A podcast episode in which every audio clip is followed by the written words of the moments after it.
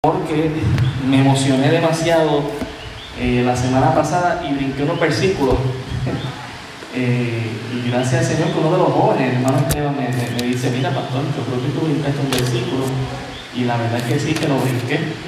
Y obviamente no fue a propósito, ¿verdad? Eh, así que vamos a recapitular un poco y luego entraremos al capítulo 2 en esta noche. Isaías, el capítulo 1, y haremos un pequeño resumen del verso 1 al, hasta el verso 31 y entramos al 2 también el resto de esta noche. Señor, te pedimos que tú nos hables a través de tu palabra, que la misma sea de bendición en esta noche, al momento de reflexionar en la misma, y que no solamente nos llene de conocimiento, ah, pero también nos lleve a la sabiduría, a la práctica, todo, aqu- todo aquel principio, Señor, que tú nos vas a mostrar en esta noche. Gracias damos por tu palabra, en el nombre de Jesús. Amén.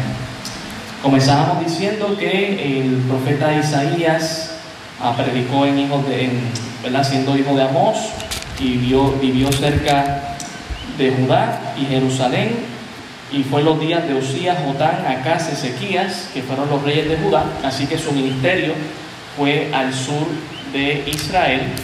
Ya para este tiempo Israel y Judá son dos países diferentes, aunque siempre en el corazón de Dios Israel era uno con sus doce tribus, pero eh, eh, pues ustedes saben que el país en un momento dado se llegó a dividir en dos países. Y Isaías profetizó en la parte sur de Israel, específicamente en Judá y en Jerusalén, la capital. En el verso 2 en adelante, hasta el verso 8, se nos muestra a, a Dios como el juez. Está ahí él sentado y está hablando acerca de la rebelión que ha debilitado a la nación. ¿verdad? Nos habla de, de- de Dios que va a convocar aquí a todo el universo para llevar a cabo un juicio y para demostrar que su juicio es justo. Y los acusados son Judá y Jerusalén, pero no simplemente, ¿verdad?, una región o geográfica, sino el pueblo. ¿Ok? Ah, ahí en el verso 2 dice, oíd cielos y escuchad, escucha tu tierra, porque habla Jehová, crié hijos y los engrandecí, y ellos se rebelaron contra mí. Y es interesante porque aquí nos habla de dos etapas que no había mencionado la semana pasada. Crié hijos. ¿Dónde el Señor los crió? Podemos pensar que los crió en Egipto, estando en cautiverio, allá en la mano de Faraón, hasta que Dios los libertó a través de Moisés. Y después de 40 años de andar en el desierto, comenzaron a conquistar la tierra prometida y ahí fue que Dios los engrandeció. O sea que son dos etapas diferentes. Dice, yo los crié y yo los engrandecí. ¿Y cuál fue el resultado? Uno ah, que uno podría decir no debe ser el esperado, pero eso fue lo que pasó. Se rebelaron contra él, el que los crió y el que los engrandeció. Así que no solamente se presenta como un juez, pero también como un padre. Dice, "De- después que yo crié a este muchacho y lo hice grande, porque solo no se hizo grande, se hizo grande gracias a mí, ahora no quiere seguir mis pasos. Verso 3 dice, el buey conoce a su dueño y el alma al pesebre de su señor, Israel no entiende, mi pueblo no tiene conocimiento, habían llegado al punto de que hasta los animales tenían un poco más de raciocinio que el mismo pueblo. Verso 4, oh gente pecadora, pueblo cargado de maldad, generación de malignos, hijos de depravados, dejaron a Jehová, provocaron a ira al santo de Israel, se volvieron atrás. Aquí están las acusaciones, hermanos, acerca del pueblo de Judá y de Jerusalén. Y no hay nadie que se atreva a levantar en, esta, en este juicio a decir, eso es falso. ¿Por qué? ¿Quién está hablando aquí? Está hablando el santo de Israel. Dice al final del verso 4, dejaron a Jehová, provocaron a ira al santo de Israel. Su juicio es justo, Él es santo, Él no ha hecho nada incorrecto o nada que dé motivo para que el pueblo suyo se rebele. Al contrario, todo lo que Dios ha hecho se supone que sirva para que, Isra- para que todo Israel estuviese junto alabando y glorificando al Señor. Y ese mismo principio aplica así a la iglesia también, porque Cristo murió por la iglesia y Cristo ha dado todos los recursos posibles para que nosotros como sus hijos también le seamos fieles a Él. Así que es importante ese detalle. Verso 5, ¿por qué queréis ser castigados aún? Todavía os revelaréis. Toda cabeza está enferma y todo corazón doliente. Desde la planta del pie hasta la cabeza no hay en él cosa sana, sino herida, hinchazón y podrida llaga. No están curadas ni vendadas ni suavizadas con aceite. El pueblo estaba enfermo y su enfermedad estaba en su corazón. Habían dejado a Dios y no había ninguna cura que los pudiera dar salud. Verso 7, vuestra tierra está destruida y vuestras ciudades puestas a fuego, vuestra tierra delante de vosotros, comida por extranjeros y asolada como asolamiento de extraños. Aquí estábamos diciendo que ahora Isaías se ha transportado al futuro y ha visto a Judá y a Jerusalén destruidos. No ha pasado todavía. Aquí es donde él está diciendo, esta es la visión que tuve, estoy viendo el futuro y está todo destruido. La idea de las visiones de los profetas en el Antiguo Testamento, hermanos, era buscar el arrepentimiento de su pueblo. De igual manera que nosotros tenemos las profecías del apóstol Juan del Apocalipsis, que cuando la gente lo lee tiembla, pero nada más tiembla y no se convierten. La idea es no simplemente, wow, eso me da miedo, si llega a pasar, no es, me voy a convertir. Obviamente no debe ser por miedo solamente, debe ser por amor al Señor, pero el temor de Dios debe llevarme a una decisión. Versículo 8, y queda la hija de Sión como enramada en viña y como cabaña en melonar, como ciudad asolada Hablábamos de este versículo, ¿verdad? Eh, cuán descriptivo era el profeta Isaías y lo que usaba para hablar, describir un poco de esta profecía.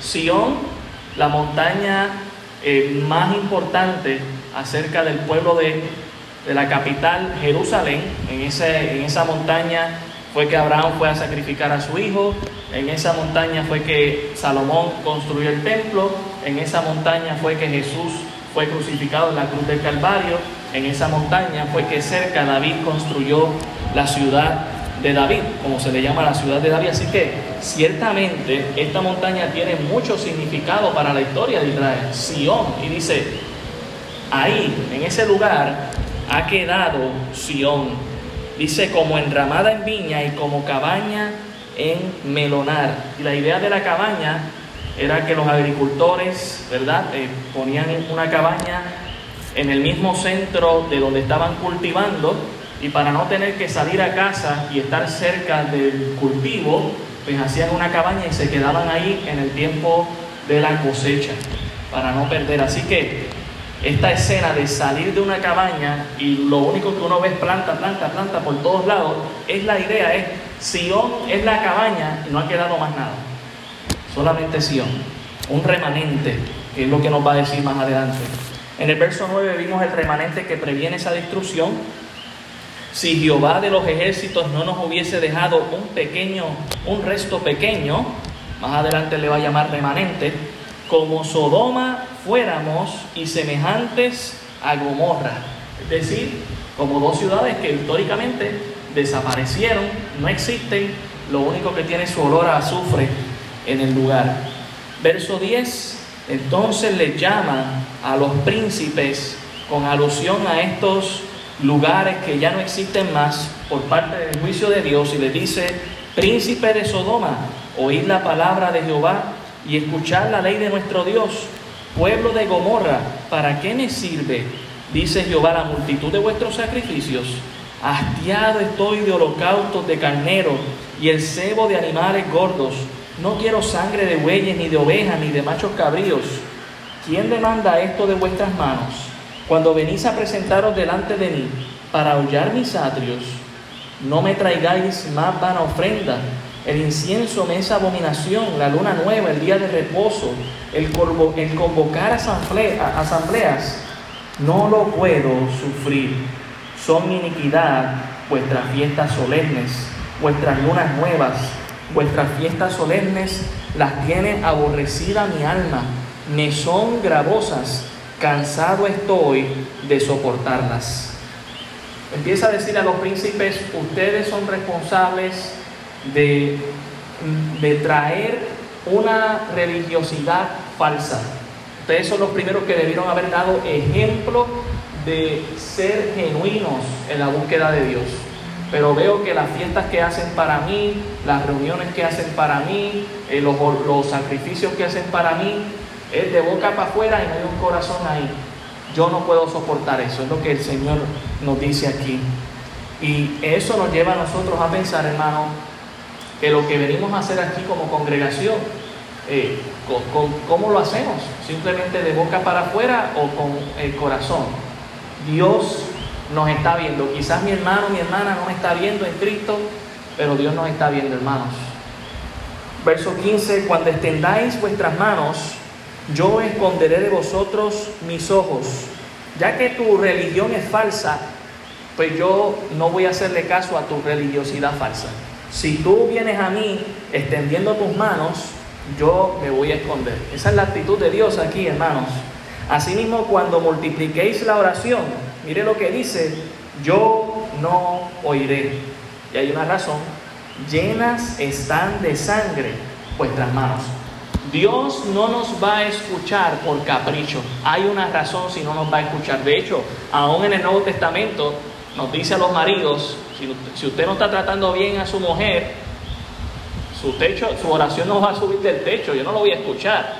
Sea, eh, antes de orar, asegúrate de estar bien conmigo, aún antes de ofrendar, dice que esté, asegúrate de estar bien con tu prójimo también. Dios quiere que nuestro servicio a Él sea un testimonio de que estamos bien con los demás y con Él. Es importante eso, hermanos. Queremos que Dios nos escuche, debemos mantenernos en comunión con Él. Y si le hemos fallado, debemos venir y confesar pecados. Es importante eso. Y cuando hablamos de confesar pecados, no es venir a donde el pastor a confesar pecados. Usted ante Dios, ya Dios nos dio acceso libre al Padre a través de la sangre de Jesucristo. Verso 16 sigue hablando aquí ahora acerca del arrepentimiento que agrada a Dios. Dios no quiere más falsa religión, quiere un arrepentimiento. Verso 16, lavaos y limpiaos y quitad la iniquidad de vuestra obra de delante de mis ojos, dejad de hacer lo malo. Eso, hermanos, es arrepentimiento. No es, me siento mal, lo sigo haciendo, no dice, dejad de hacer lo malo. Si yo dejo de hacer lo malo es porque estoy arrepentido, realmente. Dice el verso 17, aprended a hacer el bien, buscad el juicio, restituid al agraviado, hacer justicia al huérfano, amparad a la viuda. Noten que comienza, ¿verdad? Con una restitución. Aquello que estás haciendo mal, deja de hacerlo. Y ahora empieza a hacer las cosas bien. ¿Y, qué, ¿Y cuáles son las cosas bien? Pues por si acaso, busca el juicio, sé justo, sé justo con las personas, restituir al agraviado, aquella persona que ha sido afectada por mí o por otros. Eh, la semana pasada comentábamos, ¿verdad?, que a veces ocurren incidentes y accidentes, ¿verdad?, donde quizás alguien nos presta algo y lo estábamos usando y se nos rompió. ¿Cuál debe ser nuestra actitud con eso? Ay, pues mira, este, Abraham se me rompió el martillo. Eh, mira a ver cómo resuelve. No, yo debo comprarle el martillo. Y el mismo, ¿verdad? Esa debe ser, eh, cuando dice ahí restituir al agraviado, al que ha sido afectado, esa debe ser nuestra actitud. Hacer justicia al huérfano, amparar a la viuda. Dos personas necesitadas, sin alguien que daba sostén. Dice, el pueblo mío está fallando esto, mi nación. Recuerde que para este tiempo no hay una iglesia, lo que hay es un pueblo y es el pueblo escogido de Dios. Dios está diciendo, yo les he dado reglas a ustedes de lo que tienen que hacer como sociedad. ¿Por qué no me están cuidando al huérfano? ¿Por qué no me están cuidando a la viuda? Y todavía hoy en día debe seguir siendo así, pero en última instancia Dios también ha provisto de la iglesia para que le dé refugio a la viuda y al huérfano. De hecho, Santiago nos dice que es la religión pura y sin mácula. Verso 18, venid luego, este fue el verso que había brincado, venid luego, dice Jehová, y estemos a cuenta. Si vuestros pecados fueren como la grana, como la nieve serán emblanquecidos. Si fueren rojos como el carmesí, vendrán a ser como blanca lana. Hermanos, Dios aquí se presenta como el juez y él ve, y Isaías lo está diciendo, en el futuro lo que veo es destrucción porque es lo que ustedes merecen, como, es lo que merecemos como pueblo, pero Dios tiene un deseo de resolver esto fuera de la corte. Es mejor resolver fuera de la corte esta situación porque si vamos a la corte vamos a salir culpables y Dios justo. Mejor es, vamos a arreglar cuentas con Dios en el camino, ahora. Por eso le dice, venid, dice Jehová, y estemos a cuenta. Hermano, esto es una muestra de amor. Porque Dios puede llevar su justicia ilimitadamente y decir, ¿sabes que eso es lo que merecen y ya está? Y Dios no peca en esto. Por eso Él es el santo de Israel. Es lo que merecemos por no seguir sus pasos. Es lo que merecía el pueblo para aquel entonces, lo que merecemos nosotros también. Y noten lo que dice, ¿qué es lo que es estar a cuenta? Si vuestros pecados fueren como la grana. La grana es el producto, ¿verdad? que cuando se moja, la grana a simple vista se ve eh, con un color rojo oscuro o negro, básicamente. Pero cuando se moja, se sale ese líquido rojo que es el que permite dar ese color como rubí. Por eso más adelante habla también del carmesí, que es rojizo, y dice, como la nieve serán emblanquecidos si fueren rojos como el carmesí, que es lo que se sacaba para también hacer lana, ese tipo de rojo, o como una de las piedras preciosas que son es llamada carmesí, vendrán a ser como blanca lana. Es decir, tus pecados podrán ser tan negros como la grana o podrán ser tan rojos como el carmesí, pero yo los limpio. Hermano, y eso nos deja saber que no hay ningún, no hay pecado que Dios no pueda perdonar si nosotros nos arrepentimos de nuestros pecados. Eh, Dios quiere que resolvemos con Él fuera de la corte. Él sabe que dentro de la corte vamos a perder justamente. Su muestra de amor es, ven, vamos a resolver ahora.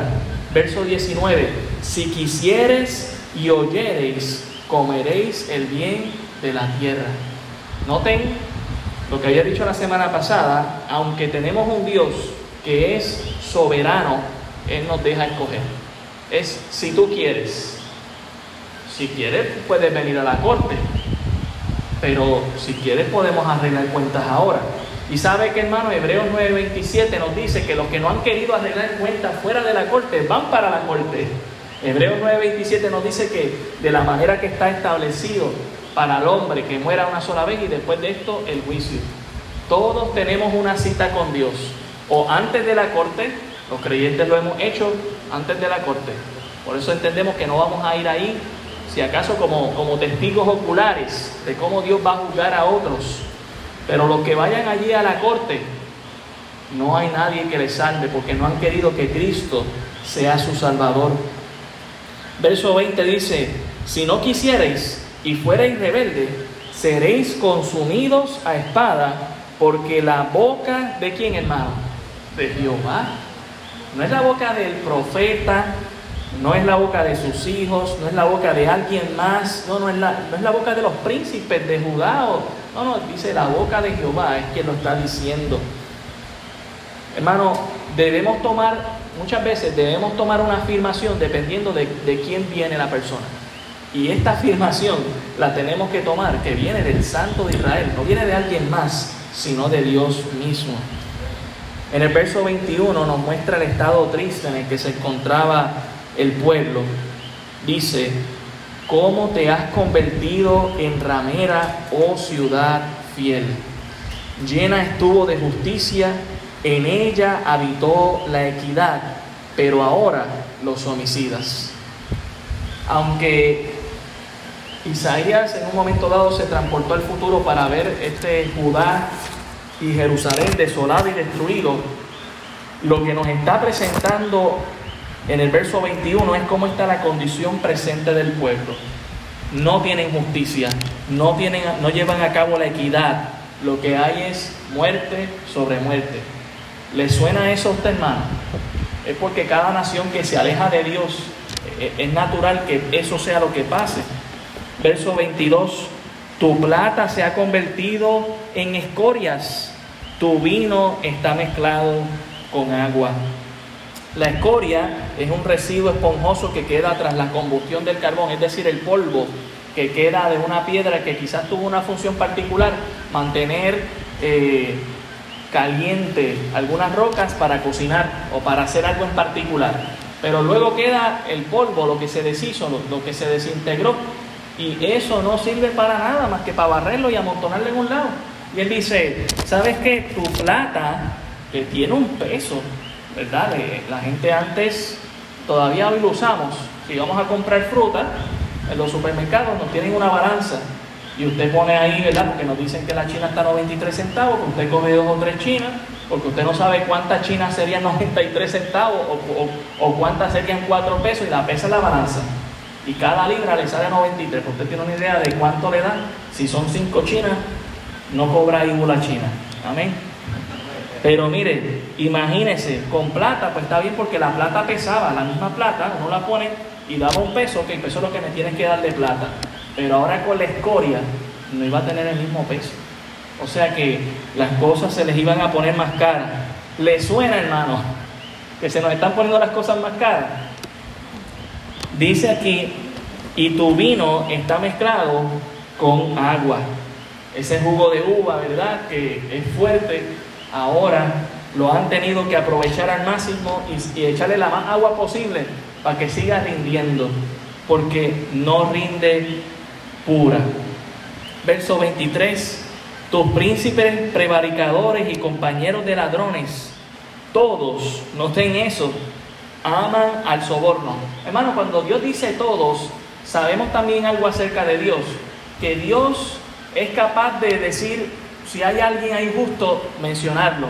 Podemos pensar en Lot, que sacó a Lot y a su familia antes de, destruir a la ciudad de Sodoma y Gomorra, podemos pensar en Noé y su familia, que lo sacó en el arca antes de mandar el diluvio, y por lo tanto cuando dice todos aquí, está diciendo que todos, no hay uno solo que no lo ame el soborno, y verdad, cuando hablamos de soborno es esa idea de que yo le doy a alguien algo para que me haga un favor y me ponga en un puesto mayor o, o yo salga beneficiado o como han dicho por ahí, o me vacunen a mí primero, aunque no me toca a mí primero.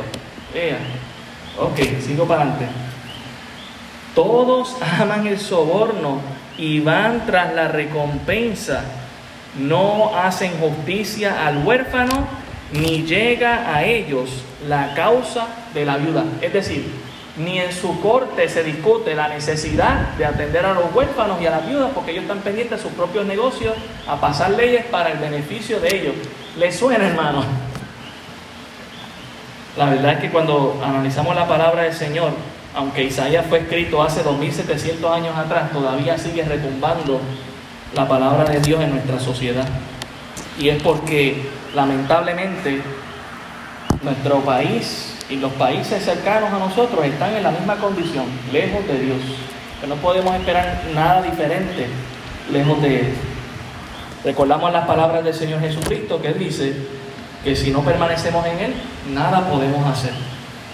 Verso 24 al 27, Dios nos recuerda que a pesar de todo esto, hay una redención especial.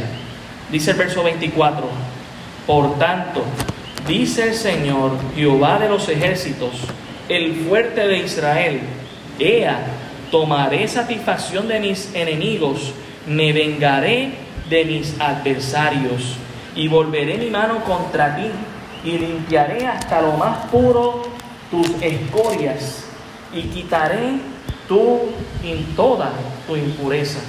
En otras palabras, hermanos, el Señor está diciendo, yo voy a pasar juicio, aquellos que no están conmigo son mis enemigos y yo me voy a vengar. Y la venganza de Dios, hermanos, es justa porque Él es el creador de todas las cosas, Él es quien ha dicho, esto se debe hacer de esta manera, y si no, Estamos mal, estamos en rebeldía y por lo tanto Dios se va a vengar. Volverá su mano contra él y limpiará hasta lo más puro de su escoria y quitará toda su impureza. Versículo 26, aquí está una redención especial. Se va a deshacer de los enemigos, pero va a redimir a sus aliados. Dice el verso 26, restauraré tus jueces como al principio y tus consejeros como eran antes. Entonces te llamarán ciudad de justicia, ciudad fiel. Siempre que Dios envía un mensaje de juicio, detrás del mensaje de juicio hay que buscar el mensaje de esperanza, porque siempre lo va a ver si viene de parte de Dios. Dios está diciendo, viene juicio para los que no quieren obedecer y seguir mis mandatos, el que no quiere arreglar conmigo cuenta fuera de la corte, pero para el que lo haga, yo tengo algo especial. Y, dice aquí que va a, a restaurar al pueblo de Judá. Dice el verso 27, Sión será rescatada con juicio y los convertidos de ella con justicia. Es decir, hermanos, que para Dios llevar a cabo la justicia que Él va a llevar a cabo, no va a cometer ninguna injusticia. Usualmente escuchamos de personas o, hemos visto historias de personas que quieren hacer justicia de algo, pero en el camino cometen una injusticia. Por ejemplo, a, alguien le mató a otra persona y pues yo, la policía no resolvió, pues yo voy y lo hago cometió una injusticia, no lo dejó en las manos de Dios, no confió en el Señor. Pero Dios, cuando pase justicia, no va a cometer una injusticia, es decir, no va a haber pecado. Por eso recordamos el título de Él, el Santo de Israel, porque Él no va a cometer injusticia para hacer justicia. Por eso su redención, su salvación es especial. Sin embargo, también nos recuerda de que el juicio es seguro. Verso 28 pero los rebeldes y pecadores a una serán quebrantados y los que dejan a Jehová serán consumidos. Note qué interesante que, dice que serán a una. Es decir, que Dios no lo tendrá que hacer varias veces, sino una sola vez. Hablando entonces del futuro, verso 29, entonces os avergonzarán las encinas que amasteis y os afrentarán los huertos que escogisteis.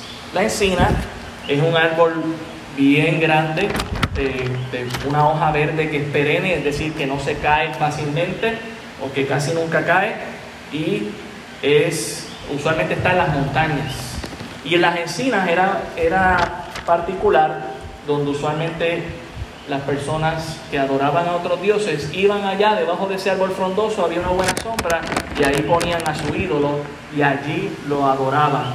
Lo que está diciendo Dios es, yo voy a hacer que ese lugar del cual tú te sentías orgulloso, que sea un lugar de vergüenza para ti.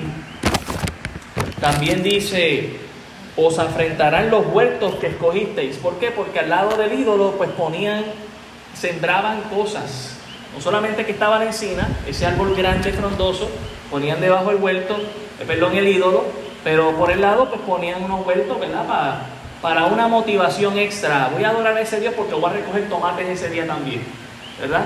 Pues él dice, pues sabes que ese huerto también va a ser eh, de afrenta, de dolor, de vergüenza para ti. Verso 30, porque seréis como encina a la que se le cae la hoja y es muy interesante porque la encina es un árbol que la hoja es bastante fuerte y no se cae fácilmente. Así que está diciendo, tu hoja se va a caer. Y como el huerto, al que le faltan las aguas, ¿qué le pasa al huerto que le falta el agua? Pues mire, se muere. Esa, esa planta necesita agua constantemente y por falta de agua va a morir. Dice el verso 31, y el fuerte será como estopa. La estopa es como un residuo de los árboles, lo que queda de un rastrillo. Yo puse esto porque quizás es más fácil para nosotros eh, cuando usted está rastrillando ahí en el patio y ha rastrillado todas las hojas, pero todavía quedan como unos palitos, que, eso nada más el rastrillo lo, agarra. Pues esa es la idea de la estopa, es como una sobra de, de lo que es la madera. Y lo que está diciendo es, y el fuerte será como estopa, será como esa ramita que es fácil de partir. Y nos dice también, y lo que hizo como centella, aquí la idea de centella es como un, ¿verdad? un correntazo, eh, una chispa eléctrica de poca intensidad o algo que es bien rápido. Lo que hizo como centella y ambos serán encendidos juntamente y no habrá quien apague, dejándonos saber que el juicio que Dios va a enviar, hermanos, es eterno, no se va a apagar ese fuego, no se va a apagar esa llama. Cuando analizamos el capítulo 1, hay que tomar como un respiro hondo y decir, wow, Dios, que es justo, no, podemos decir, no, Señor, no lo hagas. Has sido misericordioso. Le has dicho a tu pueblo, vamos a resolver el problema fuera de la corte. Pero cuando llegamos al capítulo 2, es interesante, el profeta vuelve otra vez a lo que es la esperanza futura de ese remanente, de los que obedecen al Señor. En Isaías 2, el verso 1 dice, lo que vio Isaías, hijo de Amós, acerca de Judá y de Jerusalén. El profeta ahora nuevamente se va a transportar al futuro y del verso 1 al 3 nos va a hablar del futuro de la ciudad de Dios. Dice, acontecerá en lo postrero de los tiempos que será confirmado el monte de la casa de Jehová como cabeza de los montes y será exaltado sobre los collados y correrán a él todas las naciones. Y vendrán muchos pueblos y dirán, venid y subamos al monte de Jehová, a la casa del Dios de Jacob, y nos enseñará sus caminos y caminaremos eh, por sus sendas, porque de Sión saldrá la ley y de Jerusalén la palabra de Jehová. Noten verdad que para los profetas, y hago el paréntesis, la iglesia es un misterio. Hay ciertas cosas del aspecto del futuro que podrán coincidir en el sentido de que al mismo tiempo se darán, pero no se mezcla una cosa con la otra. Sí es muy interesante que nos habla aquí de un futuro que también la iglesia va a vivir, eh, ¿verdad? Y es este futuro de ver la ciudad de Sion. Ahora, algunas cositas que queremos mencionar en cuanto a esta visión profética. Hay una palabra importante, mencionábamos que Isaías, ¿verdad? Tiene un vocabulario bastante extenso, eh, que podía ser un, solo diccionario de dos mil palabras. Entre ellas, cuando dice en el versículo 2, acontecerá en lo postrero de los tiempos. ¿A qué se refiere a lo postrero de los tiempos? Si me acompañan a Oseas 3.5, también podremos ver un pasaje paralelo a este, en el sentido de eh, la mención de esa palabra. Oseas capítulo 3, versículo 5, nos da una idea de lo que es los postreros de los tiempos. Oseas 3.5 dice, después volverán los hijos de Israel y buscarán a Jehová su Dios y a David su rey y temerán a Jehová y a su bondad en el fin de los días. Noten la palabra David, porque David ya aquí está muerto, ¿ok? Pero sabemos que esta mención de David es en referencia al Señor Jesucristo, porque del linaje de David es que viene Jesús. Miqueas capítulo 4, Miqueas 4, de hecho Miqueas 4 es, este texto es muy parecido casi palabra por palabra a Isaías 1 al 3. Miqueas capítulo 4, 1 al 3. Mire lo que dice aquí, dice, acontecerá en los postreros tiempos que el monte de la casa de Jehová será establecido por cabecera de montes y más alto que los collados, y correrán a él los pueblos.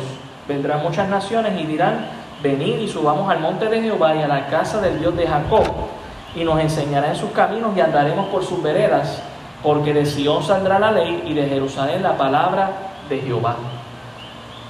¿A qué se refiere a esto de los postreros tiempos o el fin de los días que los profetas, no solamente Isaías habló de él, sino también otros profetas más?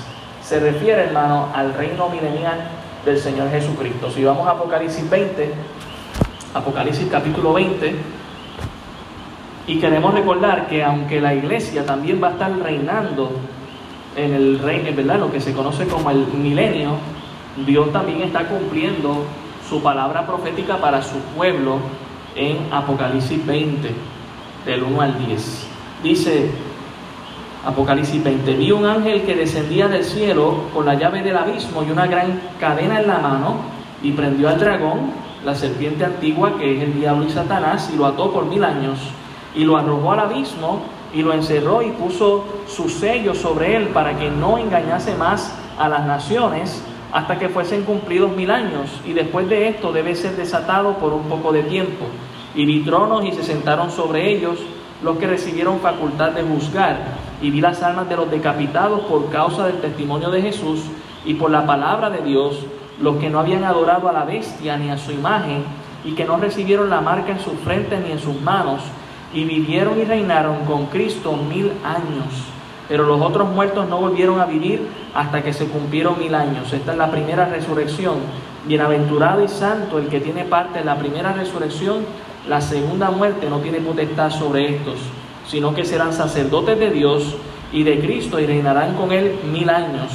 Cuando los mil años se cumplan, Satanás será suelto de su prisión y saldrá a engañar a las naciones que están en los cuatro ángulos de la tierra, a Gog y a Magog, a fin de reunirlos para la batalla, el número de los cuales es como la arena del mar, y subieron sobre la anchura de la tierra y rodearon el campamento de los santos y la ciudad amada de Dios, descendió fuego del cielo y los consumió. Cuando analizamos, ¿verdad?, lo que es el reino milenial, no solamente es un cumplimiento para el pueblo de Israel, también para la iglesia. Y eso es en referencia al fin de los tiempos. cuando Isaías está hablando, nos está hablando aquí de los postreros tiempos, ya nos está hablando básicamente lo que sería eh, la tribulación, el arrebatamiento, la guerra del Armagedón, el milenio. Es, esa es la idea de los postreros tiempos en este texto. ¿Y cómo lo sabemos? Porque volviendo allá a Isaías 2, nos dice que será confirmado el monte de la casa de Jehová como cabeza de los montes y será exaltado sobre los collados. collado, para que tengamos una idea, es como una cuesta, una colina, un cerro, una montaña. Okay, dice que será exaltado sobre todo collado y correrán a él todas las naciones. ¿En búsqueda de qué? Bueno, después de la devastación de la guerra del Armagedón, de ayuda, van a buscar ayuda de la nación que ganó. Monte eh, aquí hay otro texto interesante cuando nos dice aquí en el versículo en el versículo 2, la casa de Jehová, dice, el monte de la casa de Jehová, o monte de Jehová. Eso es una referencia a Sion, a Jerusalén. Algunos textos que confirman esto. Isaías 11.9. Isaías 11.9 nos dice, no harán mal ni dañarán en todo mi santo monte, porque la tierra será llena del conocimiento de Jehová, como las aguas cubren el mar. Noten ahí, ¿verdad? Ese texto de que nadie haría daño en su monte. Versículo, el capítulo 27, el versículo 13 de Isaías. Isaías 27, 13. Note lo que dice aquí, dice, acontecerá también en aquel día que se tocará una gran trompeta y vendrán los que habían sido esparcidos en toda la tierra de Asiria y los que habían sido desterrados a Egipto y adorarán a Jehová. Noten en qué lugar. En el monte santo. ¿En dónde es? En Jerusalén. Isaías 56, 7. Isaías 56, 7. Dice aquí, yo los llevaré a mi santo monte y los recrearé en mi casa de oración. Yo quiero detenerme ahí un momento porque este, este texto me impactó tanto. Dice ahí, no solamente que Dios nos va a llevar a ese lugar y que Dios va a llevar a su pueblo Israel, pero dice, los recrearé en mi casa de oración. La idea de recrear es rememorar algo. Hermano, puede pensar que Dios en este texto lo que quiere es que cuando estemos en su, en su templo, en su santo monte, estemos recordando todas las oraciones que él contestó. Wow, eso a mí me, me paró los pelos. El Señor nos va a hacer disfrutar de cada oración que Él contestó. A veces, hermano, yo sé que vivimos el día a día y, y hay una oración que ya Dios contestó hoy, gloria a Dios, y ya estamos mañana pensando en otra oración más que queremos llevar a cabo, pero como que pasan tres o cuatro años y ni tan siquiera sacamos un momento dado para reflexionar en todo lo que Dios ya ha hecho por nosotros. Pues Dios nos lo va a hacer recordar. Y no será un castigo, al contrario. Dice aquí que nos va a recrear en eso. Dice, sus holocaustos y sus sacrificios serán aceptos sobre mi altar, porque mi casa será llamada casa de oración para todos los pueblos. Y, ¿verdad? Cuando habla ahí de todos los pueblos, ya sabemos que esto está teniendo una doble misión. Dios está cumpliendo su palabra con el pueblo de Israel, los va a hacer reinar en esta tierra por mil años y siendo cabeza de todas las montañas en este mundo, la montaña más importante, Sion. Y también cuando dice a todos los pueblos, estamos entendiendo que aunque para los profetas era un misterio, todos los pueblos, todas las lenguas, todas las naciones salvados en Cristo, está hablando de la iglesia en ese sentido.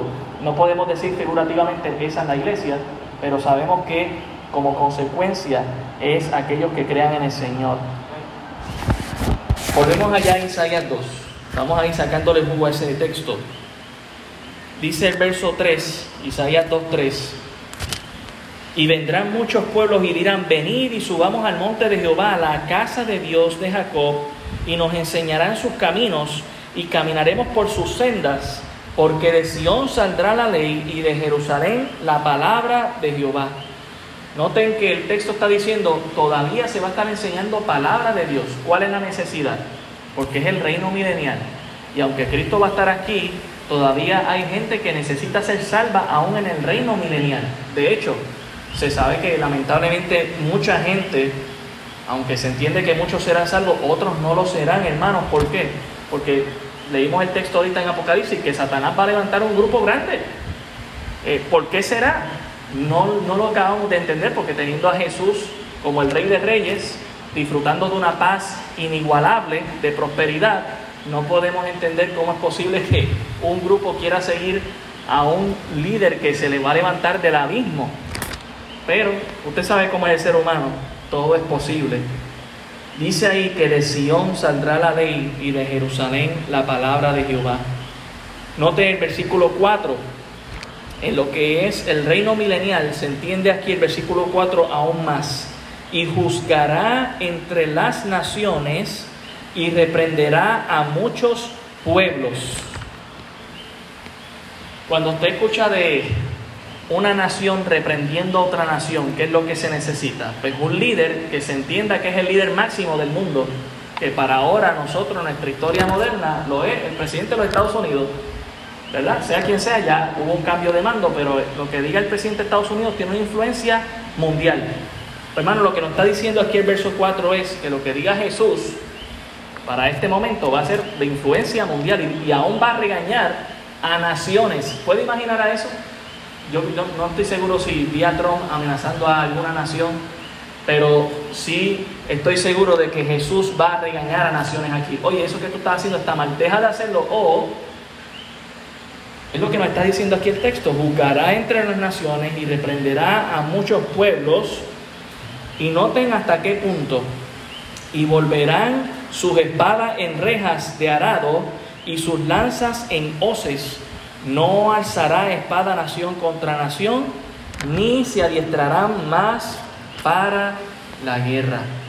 Aunque para nuestro tiempo es raro escuchar el que salgamos de nuestras almas porque no hay necesidad más de eso, eso nos da como duda, salir de mi alma, ¿no? Este, ¿Cómo tú me puedes dar esa seguridad con tanta violencia?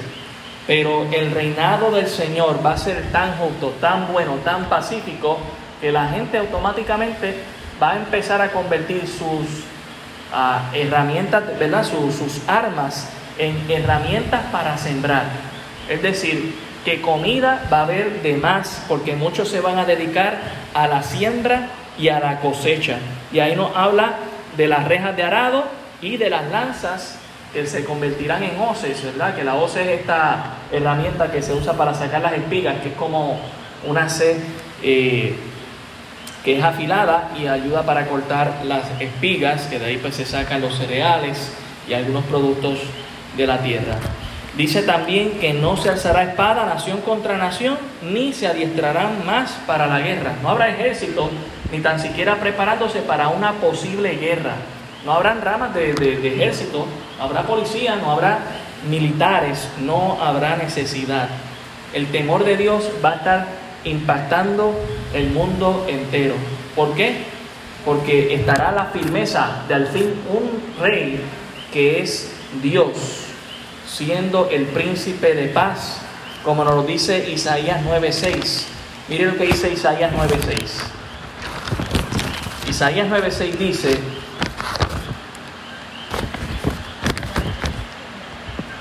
porque un niño nos es nacido, hijo nos es dado, y el principado sobre su hombro se llamará su nombre admirable, consejero, Dios fuerte, Padre eterno, príncipe de paz. Dios va a traer paz, hermanos, y no habrá necesidad de levantar, de levantarnos en guerra, de no se va a escuchar de una nación peleando contra otra. El que se atreva, pues ahí dice, Dios va a reprender esa nación. Oye, ¿qué tú estás haciendo? ¿Qué tú crees que vas a hacer? Nosotros somos los poderosos aquí.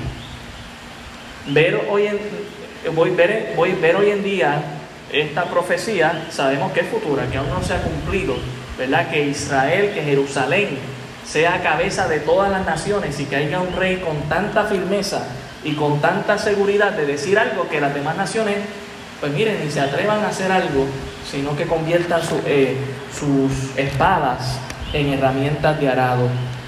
Pero con el Señor, hermanos, sí será.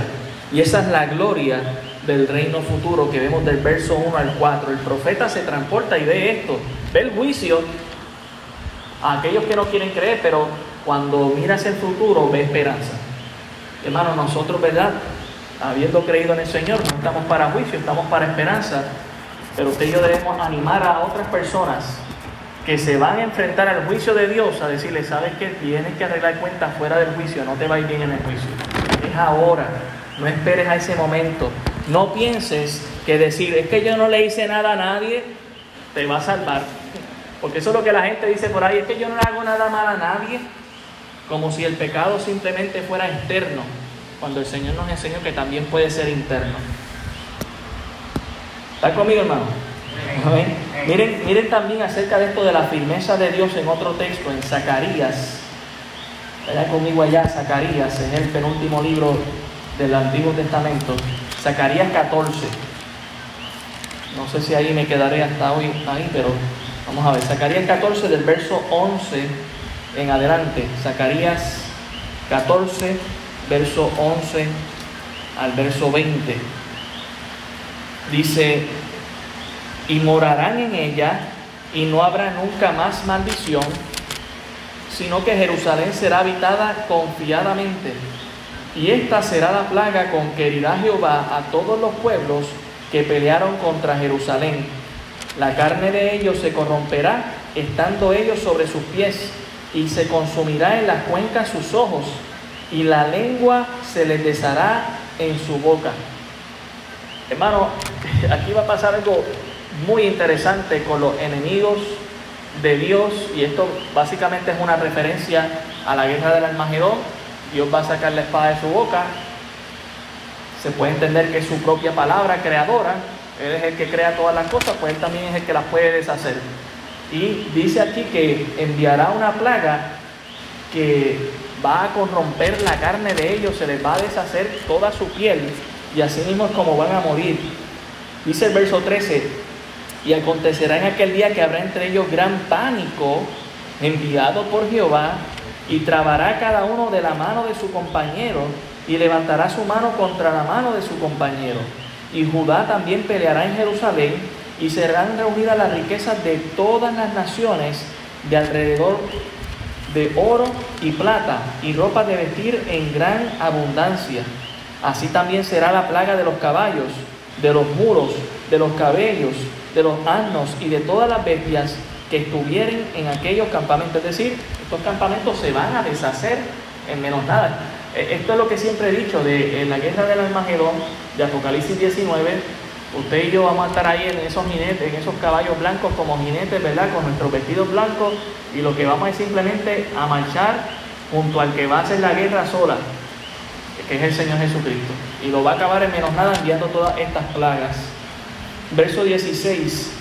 Y todos los que sobrevivieren, noten que van a haber sobrevivientes de las naciones que vinieron contra Jerusalén, subirán de año en año para adorar al Rey, a Jehová de los ejércitos y a celebrar la fiesta de los tabernáculos. Dios va a imponer como requisito a estos sobrevivientes el que se les tenga que rendir pleitesía una vez al año. Verso 17, y acontecerá que los de las familias, note esto, para adorar al rey, que no subiesen para adorar al rey en Jerusalén, Jehová de los ejércitos, no vendrá sobre ellos lluvia. Entonces, por favor, notemos algo. ¿Qué va a pasar después de la guerra del Almagedón? Entramos al milenio, Jesús está reinando, los que sobreviven, Él les dice, ok, ahora ustedes tienen que subir de año en año y rendirme pleitesía a mí como el rey de reyes sobre todas las naciones. Por eso es que Él va a reprender a todas las naciones. No podemos imaginar eso ahora, los hermanos, pero recuerden, esto es algo futuro, pero va a pasar, va a pasar. Y nos dice ahí que las familias que no lo vayan a hacer, o sea, que van a, van haber gente que no quieren hacer esto, pues ¿qué va a pasar? Pues no va a llover en su región. ¿Y a qué se refiere no llover? Pues hermano, no, va a tener, no, no van a haber entonces ríos eh, crecidos, entonces va a haber escasez, no va a haber agua potable. Y si no hay agua potable, pues no tengo agua para las plantas, pues tampoco tengo comida. Hermano, va a ser terrible para aquellos que no le quieran rendir pleitesía. Verso 18, y si la familia de Egipto no subiere y no viniere sobre ellos, no habrá lluvia. Vendrá la plaga con que Jehová herirá las naciones que no subieren a celebrar la fiesta de los tabernáculos. Creo que esta es la única razón por la que probablemente muchos se van a unir con Satanás, porque no van a querer subir, van a ver las consecuencias y van a decir, yo no voy para allá, y, wow, y mira la consecuencia, y se levanta Satanás a prometer, mira, yo, si vienes conmigo, lo derrotamos a él, y ustedes van a tener agua. Puedo imaginar eso. Verso 19. Esta será la pena del pago de Egipto y del pago de todas las naciones que no subieren para celebrar la fiesta de los tabernáculos. Es decir, que en el reino milenial se van a celebrar esas fiestas. Recuerden, Dios está cumpliendo aquí con su pueblo Judá, con su pueblo Israel. No es que nos está pidiendo a nosotros como iglesia, estemos celebrando eso conscientemente. Obviamente lo haremos con Él en, el reino milenial, pero no es un requisito para la iglesia, es un cumplimiento de parte para el pueblo de Israel. Verso 20, en aquel día estará grabado sobre las campanillas de los caballos, santidad a Jehová, y las joyas de la casa de Jehová serán como los tazones del altar. Toda olla en Jerusalén y Judá será consagrada a Jehová de los ejércitos y todos los que sacrificaren vendrán y tomarán de ellas y cocerán en ellas, y no habrá en aquel día más mercader en la casa de Jehová de los ejércitos. Si ustedes recuerdan, en los días de Jesucristo, ¿qué es lo que había? Mercaderes en la entrada del templo. ¿Por qué? Porque estaban allí los campistas que hacían su negocio para aquel extranjero que venía a hacer el sacrificio y que venía sin la oveja porque si se la traía desde su casa se moría, decía, pues yo mejor me llevo el dinero y compro allí la oveja antes de entrar al altar. Una buena intención, ¿verdad? Pero para aquel que no tiene fe, ¿ok? Y por lo tanto, lo que tenían allí era un negocio, un mercader. Dios está diciendo, eso no va a haber allí. No va a haber necesidad si estamos buscando de mí, ¿verdad? Es decir, que nos da a entender que de manera rememorativa no para perdón de pecados, sino en memoria de lo que el Señor ha hecho, se estarán ofreciendo sacrificios a Dios, puedo entender, de gratitud al Señor. Así que el profeta en Isaías 2, del 1 al 4, está viendo ese futuro, hermanos, del reino milenial y está dando esa esperanza al pueblo. Mira, vamos a arrepentirnos, vamos a ponernos a cuenta con Dios, lo que viene es bueno para nosotros, pero si no, lo que viene es juicio. Volvemos allá a Isaías 2, el verso 5. Y del verso, verso 5 al 9, vamos a ver que el profeta regresa al presente para hacer un llamado al pueblo por el futuro glorioso. Ya que él está viendo todo esto, dice, vamos, vamos a hacerle caso a Dios. Verso 5. Venid, oh casa de Jacob. Sabemos que esto, ¿verdad? Puede ser Israel. Y caminaremos a la luz de Jehová. Hay una invitación. Vengan, vamos allá a adorar al Señor. Vale la pena, vamos a estar a cuenta con Dios. Ciertamente, tú has dejado tu pueblo, la casa de Jacob, y hay una razón, porque están llenos de costumbres traídas del oriente y de agoreros como los filisteos y pactan con hijos de extranjeros. Lamentablemente el pueblo de Israel, ¿verdad? Y el pueblo, aquí cuando menciona Jacob, nos está mencionando a todo Israel, es decir, es decir, aún incluyendo a Judá y a Jerusalén, la capital. Y, y el profeta está diciendo, vamos a volvernos a Dios. Él nos ha dejado pero hay una razón por la que nos ha dejado. Es que estamos siguiendo costumbres de otra gente. No seguimos las costumbres de Dios, su ley, sino que estamos siguiendo las costumbres de otros. Y dice, y de agoreros. Los agoreros, ¿verdad? esa palabra agorero estaba buscando la definición, aunque antes le he dado, en cuanto a la etimología de la palabra, viene de la, de la raíz que conocemos como la palabra agüero o augurio. Es decir, algo bueno o malo que va a suceder en el futuro. Y tiene que ver con, la, con gente que adivina, mira, que yo te voy a leer la mano, las cartas, y te voy a decir, ¿verdad? Lo que te va a suceder en el futuro, o te leo las estrellas, y si tú eres Capricornio, o Piscis, o Leo, esto es lo que te va a pasar, y tus números son, ¿verdad? Pues él está diciendo aquí, ustedes están siguiendo a esa gente, como los filisteos lo hacen. Es la costumbre de ellos, y ahora se ha vuelto su costumbre. Por eso es que Dios lo ha dejado a ustedes. Y no solamente siguen sus costumbres, dice al final del verso 6, y pactan con los hijos extranjeros. Es decir, se ven en la necesidad de hacer alianzas, de hacer pactos, de comprometer las verdades de Dios para tener quizás ciertos beneficios. Y hermanos, eso nos, da a nosotros, aunque verdad, aquí no le está hablando la iglesia, pero aquí hay un principio para la iglesia ciertamente, y es que nosotros no, como iglesia, Dios tiene leyes, mandatos, estatutos para nosotros, y nosotros no debemos traer las costumbres del mundo, debemos ser diferentes, somos la sal del mundo, no somos parte del mundo, vamos en contra de la corriente, no vamos por la corriente. Y no tenemos que pactar con el mundo para nada, porque nuestro pacto es con Dios en su nuevo pacto en su sangre. Por lo tanto, no debemos caer como cayó el pueblo de Judá. Dice el verso 7 que a raíz de estos pactos, pues claro, tuvieron sus beneficios. Su tierra está llena de plata y oro, sus tesoros no tienen fin. También está su tierra llena de caballos y sus carros son innumerables. Además su tierra está llena de ídolos y se han arrodillado ante la obra de sus manos y ante lo que fabricaron sus dedos. Esto lo podemos ver eh, durante el reinado de Jotam y Acaz, que fueron dos reyes durante el, el, el ministerio de Isaías. En Segunda de Reyes 15:35, si vamos un momento allá, segundo libro de Reyes 15:35, dice, hablando,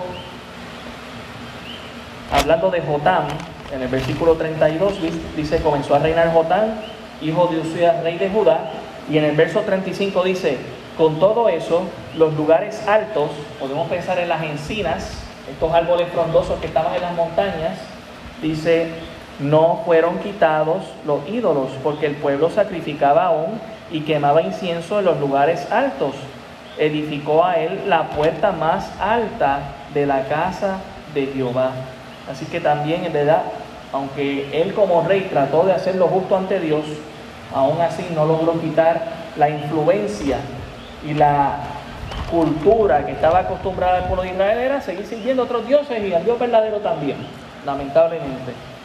También en, en Segunda de Reyes 16.4, Segunda de Reyes 16.4, dice, hablando ya aquí del reinado de Jotam, asimismo sacrificó y quemó incienso en los lugares altos sobre los collados y debajo de todo árbol frondoso.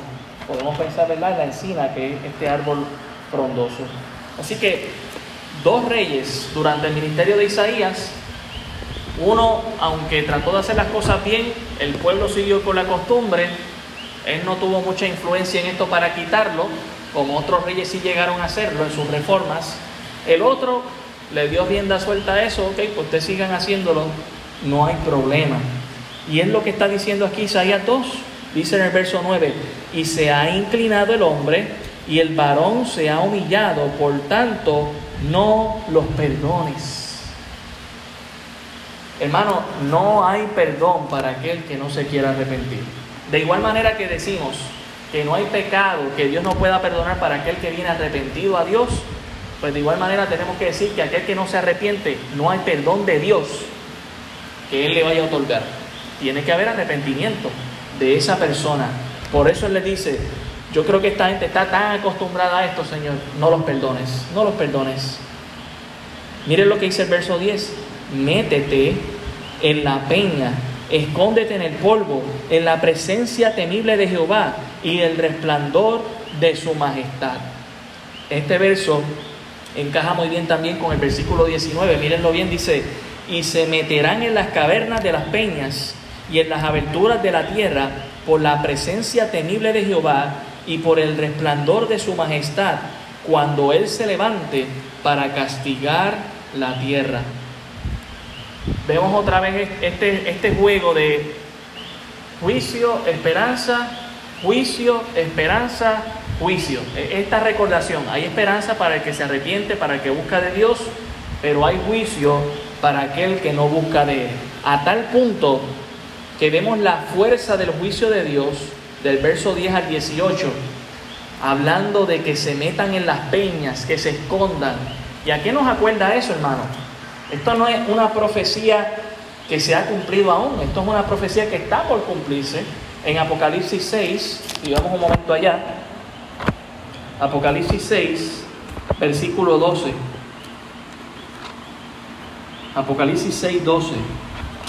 Cuando vengan los juicios de Dios, el gran día del Señor, Apocalipsis 6, 12 dice, miré cuando abrió el sexto sello, y aquí hubo un gran terremoto, y el sol se puso negro como tela de silicio, y la luna se volvió toda como sangre, y las estrellas del cielo cayeron sobre la tierra como la higuera deja caer sus higos cuando es sacudida por un fuerte vino, el viento, y el cielo se desvaneció como un pergamino que se enrolla, y todo monte y toda isla se removió de su lugar, y los reyes de la tierra, y los grandes, los ricos, los capitanes, los poderosos, y todo, y todo siervo y todo libre, se escondieron en dónde? En las cuevas, ¿entre qué? Las peñas de los montes. Hermano, usted sabe que los que creen en la evolución piensan que el ser humano empezó viviendo en las peñas o en las cuevas. Bueno, va a haber un día que sí, que definitivamente el ser humano tratando de huir de la ira de Dios se va a meter debajo de la tierra, si es posible. Se va a meter en las cuevas a buscar esconderse de Dios. Recuerden, ¿es posible escondernos de la presencia del Señor? El Salmo 139 nos dice, si aún pusiera mi habitación en el Seol, allí estás tú. Es decir, aún en la muerte misma Dios hace su presencia. Allí fue donde Cristo cantó su victoria a los ángeles caídos. Así que dice aquí el versículo 17, perdón, versículo 16. Y decían a los montes y a las peñas, caed sobre nosotros y escondernos del rostro de aquel que está sentado sobre el trono y de la ira del cordero, porque el gran día de su ira ha llegado y quién podrá sostenerse en pie. Eso es lo que está viendo Isaías 2700 años antes de esto. Digo, aunque no ha ocurrido aún, ¿verdad? Pero ya lleva tiempo y sabemos que un día se va a cumplir. Isaías 2.10, seguimos leyendo ahí de la fuerza de Dios, nos dice aquí, eh, verso 11, la altivez de los ojos de los hombres será batida y la soberbia de los hombres será humillada, y Jehová será exaltado en aquel día. Porque día de Jehová de los ejércitos vendrá sobre todo soberbio y altivo, sobre todo enaltecido, y será abatido.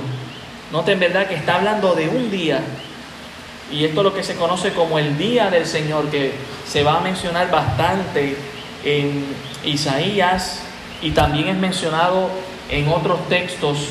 No los voy a mencionar ahora por el tiempo, pero es mencionado también en otros textos lo que se conoce como el día del Señor o el día de Jehová y es referente al día de juicio. Podemos ahí meter a los siete sellos, eh, las siete trompetas, las siete copas de ira, los 21 juicios que culminan con la guerra del Almagedón. Y entonces comienza la esperanza, el milenio, con los justos, con los que han creído en el Señor. Así que eso es lo que se refiere con el día. Noten las características de estas personas, orgullosas, altivas, serán soberbios, serán abatidos y humillados. Por eso, hermanos, el Señor nos recuerda que el que se humilla ante el Señor será exaltado, pero el que es soberbio, Dios lo humilla, ¿verdad? Por eso debemos ser humildes ante el Señor. Leo algunos versos más, versículo 13. Sobre todos los cedros del Líbano, altos y erguidos, y sobre todas las encinas de Bazán.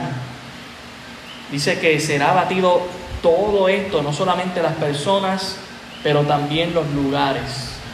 Y el cedro, básicamente ¿verdad? como un pino, es bien grande, bien largo. De hecho, eh, el país Líbano en su bandera tiene un cedro, porque ellos están bien orgullosos de ser su árbol nacional, ¿verdad? Y Dios está diciendo aquí el Líbano, esos cedros, yo, voy a, yo los voy a caer encima de eso, eso no, eso no va a sobrevivir. Y también dice, y sobre todas las encinas de Bazán, las encinas son estos árboles frondosos, pero Bazán también es un lugar que es una planicie.